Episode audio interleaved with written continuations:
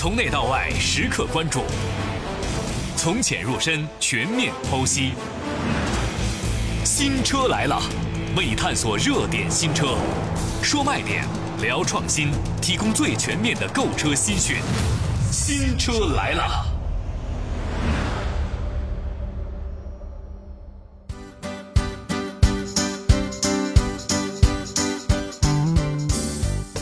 新车来了，咱们一起看新车。提到国产两厢钢炮，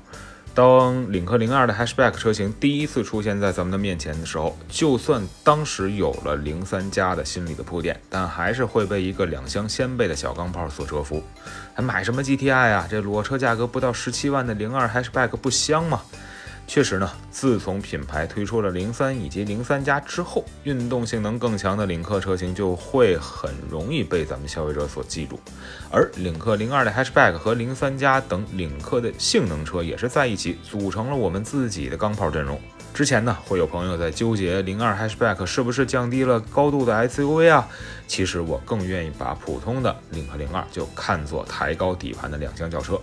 并且呢，在领克零二 Hatchback 号车型之前，确实也是有着不少自主品牌曾经推出过两厢版本的新车。但由于三厢轿车的一个附属产品的他们呢，其实还始终在市场当中呢没有得到相应的关注，那销量能有多少就更加无从谈起了。而自从去年六月份上市以来呢，零二的 Hatchback 就用两厢钢炮的造型来示人，有好的产品定位、不错的动力和更高的配置，那它的出现呢，就会让不少追求两厢性能小车的消费者认为，就算买不到零三加，那买一台零二的 Hatchback 也是一个不错的选择。这款车型也就出来了，有了。Hashback 之后，那么零二的 Hashback Plus Pro 也是应运而生，算是零二的 Hashback 家族呢平添了两个新成员，同时呢价格也是较之前的还有车型呢进行了不小的一个降低，十五万零八百元的这个起售，让他们看起来家族是更为丰富了。那么整体的外形呢，确实没有太大的变化，一样是所谓的宽体低趴的造型。那么零二的这个 Hatchback 的两款 Plus 以及 Pro 车型也不例外，可以说是延续了非常好的视觉的冲击。而在内饰当中呢，会有一点点不同。它虽然是没有零三加那么战斗，但是之前的零二的 Hatchback 车型呢，内饰当中的橙黑色的搭配还是让大家看起来确实有很多的不一样。再加上橙黄色的安全带和方向盘十二点钟方向的一个小。细节的点缀，也会让大家觉得，哎，这款车型也是无限接近于零三加的。虽然是布局一样，但是呢，Plus 和 Pro 版的全黑内饰看上去就稍微有一点略显普通啊，感觉也是更加居家了。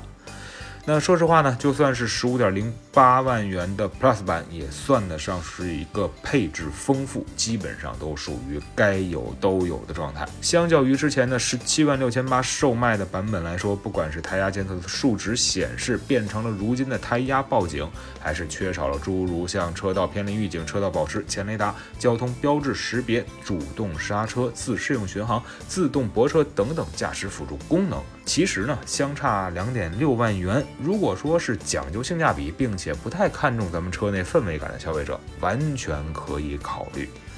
但是呢，动力是我们要说的一点，就是这一台 T4 的发动机和七速的湿式双离合器变速器，咱们不是说它配合的不够出色，但是之前的 T5 发动机跟 8AT 带给我们的惊喜，那一定是在现在的零二。Hatchback Plus 和 Pro 版本身上找不到的，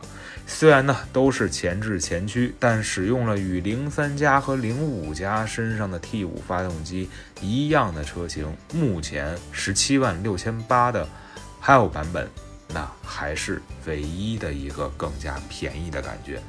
其实呢，在整体看来呢，很明显，领克零二的 Hatchback 就是要让消费者呃用更实在的价格去吸引。确实，从十五到十七万这个价格区间，想买一台二点零 T 的两厢的钢炮，那么零二 Hatchback 还是有很大的吸引力的。